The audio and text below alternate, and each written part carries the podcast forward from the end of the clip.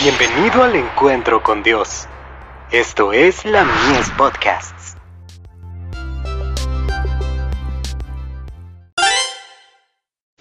Hijos e hijas de Dios. De rudos a refinados. El amor sea sin fingimiento. Aborreced lo malo, seguid lo bueno. Romanos 12, verso 9.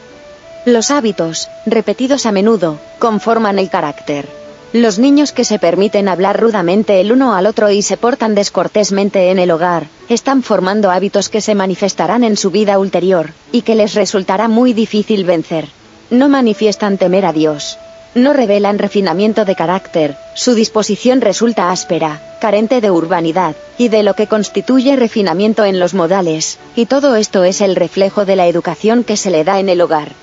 En la conducta de los hijos fuera del hogar, los extraños pueden leer, como en un libro abierto, la historia de la vida que se lleva allí. Leen la historia de deberes descuidados, de la falta de meditación detenida, de la carencia de abnegación, de una disposición a la riña, a la irritabilidad y a la impaciencia.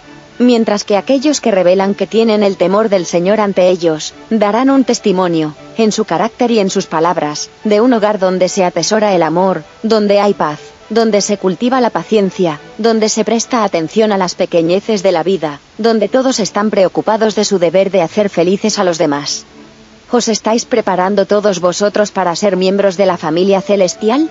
¿Estáis tratando de prepararos, en vuestra vida de hogar, para llegar a ser miembros de la familia del Señor? Si es así, haced feliz la vida de hogar mediante el mutuo sacrificio propio. Si queremos que Jesús more en la casa, permitamos que solo se pronuncien allí palabras amables. Los ángeles de Dios no morarán en un hogar en el cual se halla la contienda y la contención. Atesoremos la paz, la cortesía cristiana, y los ángeles serán vuestros huéspedes. De Youth Instructor. 14 de abril de 1886.